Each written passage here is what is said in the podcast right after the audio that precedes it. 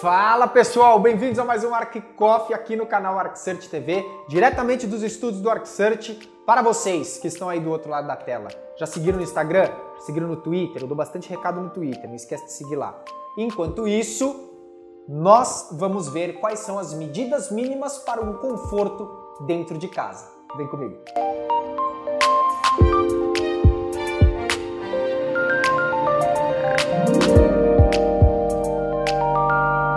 Pessoal, o tour da casa a gente vai começar pela sala, beleza? Então eu vou falar algumas medidas principais para um, uma boa movimentação dentro do ambiente.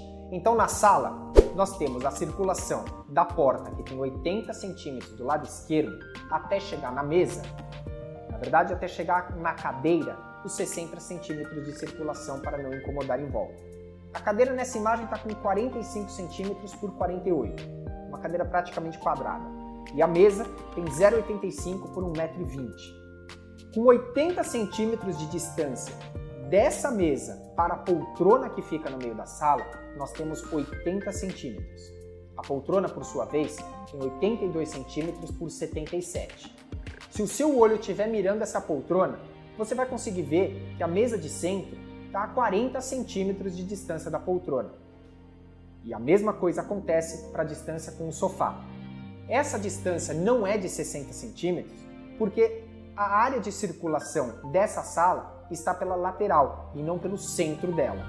Já o rack tem 0,45 por 1,45m e 50 centímetros de distância até a mesa de centro.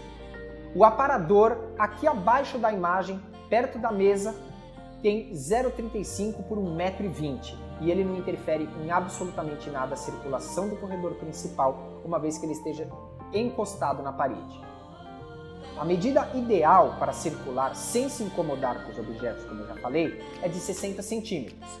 E uma porta principal, o ideal é ter entre 80 e 90 centímetros. O grande problema é que a maioria dos apartamentos prontos vem com 70 centímetros de porta principal e 60 centímetros de porta de banheiro. Depois da sala, nós podemos ir para a cozinha fazer um lanche. A cozinha geralmente é um local mais fechado, é um local menor dentro da casa. Por conta disso, nessa cozinha que a gente está vendo, nós temos 80 centímetros de porta principal, uma geladeira do lado direito de 70 centímetros por 60 centímetros. Eu falei do lado direito porque é como se nós estivéssemos entrando no ambiente e não olhando essa foto apenas. Nós temos uma cuba de 0,60 por 1,20m e um fogão de 60 por 50 centímetros. E tem que contar a abertura desse fogão para sobrar uma área de circulação de 65 centímetros. E a porta para sair desse ambiente de novo tem os mesmos 80 centímetros que a primeira porta. Quando temos um local muito pequeno para trabalhar, a melhor forma é colocar armários suspensos e deixar o chão apenas para o fundamental. Bom, pessoal, fazendo um lanche na cozinha, bora para o quarto. Dentro do quarto, a gente tem uma cama de 1,88m por 1,38m no centro do quarto. 60 centímetros de distância para circulação confortável até o guarda-roupa, que tem 55 centímetros por 1,40m, e de cada lado da cama 60 centímetros. No quarto é bem bacana ter um criado mudo, um de cada lado da cama, para apoiar as coisas que devem ficar perto de nós, como um livro, água ou até mesmo um abajur. Dessa forma, fica muito confortável de esticar o braço e apenas com um movimento alcançar o que a gente deseja. Agora, antes de dormir, nós vamos escovar os dentes no banheiro. Dentro do banheiro, assim como na cozinha, são locais menores de trabalhar. Então, aquela dica de tentar colocar armários suspensos para apoiar suas coisas e deixar o chão para o principal vale aqui também. Tomar um banho em um box que você consegue levantar seus braços para passar shampoo é uma coisa que todos nós gostamos. Por isso, 90 centímetros é uma medida muito razoável para um box.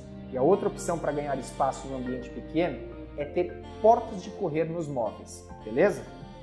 Pessoal, é muito importante vocês entenderem que essas medidas são com base em normas. Vocês podem estar pensando aí do outro lado, ah, mas eu não tenho um espaço suficiente nem para usar essas medidas mínimas de conforto. Isso significa que eu vou viver num ambiente desconfortável? Claro que não. Cada, cada ambiente é um ambiente, cada local é um local.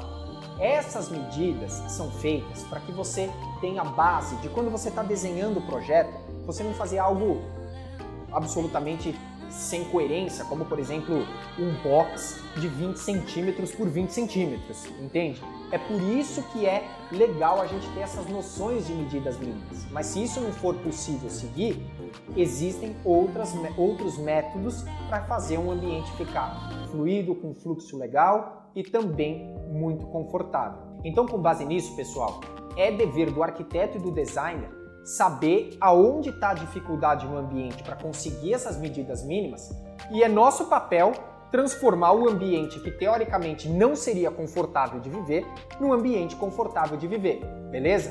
E todas as informações do vídeo foram retiradas desse livro aqui.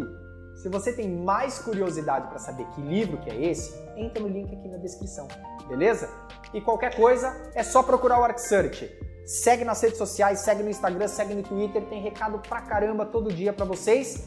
E fiquem ligados em todos os conteúdos. Assina o sininho de notificação aqui. Eu não gosto de ficar falando para todo mundo fazer o sininho, faz quem quer, mas é muito importante pro trabalho. É isso aí, valeu, tchau!